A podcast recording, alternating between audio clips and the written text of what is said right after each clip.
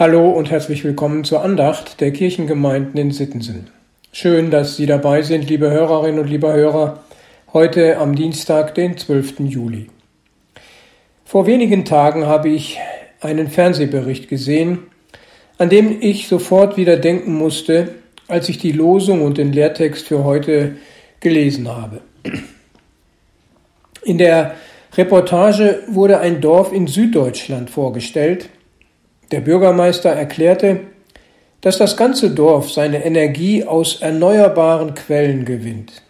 Und nicht nur das Dorf ist damit versorgt, sondern sie gewinnen, wenn ich das richtig verstanden habe, fünfmal mehr Energie, als sie für das Dorf selbst mit etwa 1500 Einwohnern benötigen. Schon vor 15 Jahren haben sie damit begonnen und sind somit ein tolles Beispiel und Vorbild, wenn es darum geht, die Zukunft schon jetzt zu gestalten. Super, denke ich. Das ist ein klasse Projekt im Blick auf gesellschaftliche Entwicklung und unsere, unser weltliches Leben.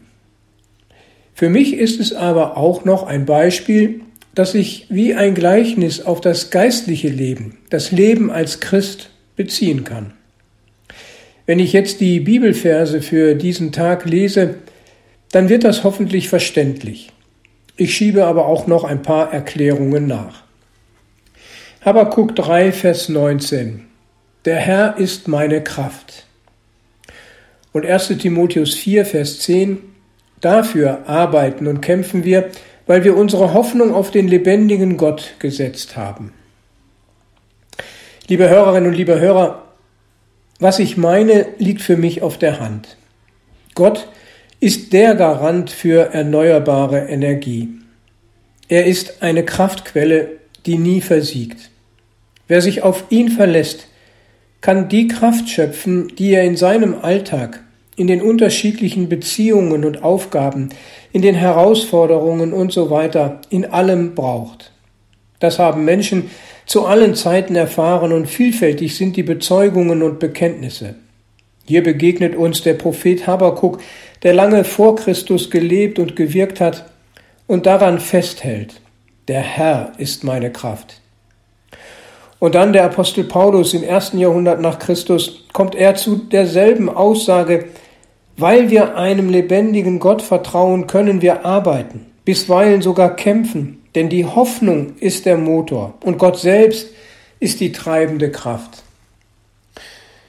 Liebe Hörerinnen, liebe Hörer, so wie die Dorfbewohner von der Zukunft her ihre Gegenwart gestaltet und wirklich gut und weise ihre Entscheidungen getroffen haben, so ist unsere Hoffnung auf den lebendigen Gott ein zukünftiges Ziel, das schon hier und jetzt unsere Gegenwart bestimmt. Hoffnung ist nicht ein Warten auf etwas, das irgendwann mal kommt oder passiert. Schon gar nicht ein Hände in den Schoß legen und abwarten wie man sich wünscht, dass der Regen aufhört. Nein, Hoffnung ist lebendig. Hoffnung setzt Kräfte frei. Hoffnung führt zu Entscheidungen und Lebensweisen, die hier und jetzt unsere Gegenwart verändern.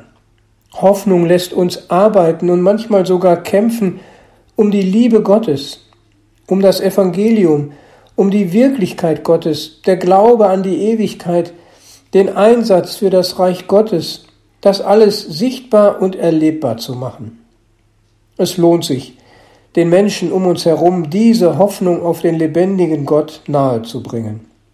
Ich wünsche Ihnen, liebe Hörerinnen und liebe Hörer, ermutigende Erfahrungen, viel Kraft im Alltag, gerade auch für Sie persönlich.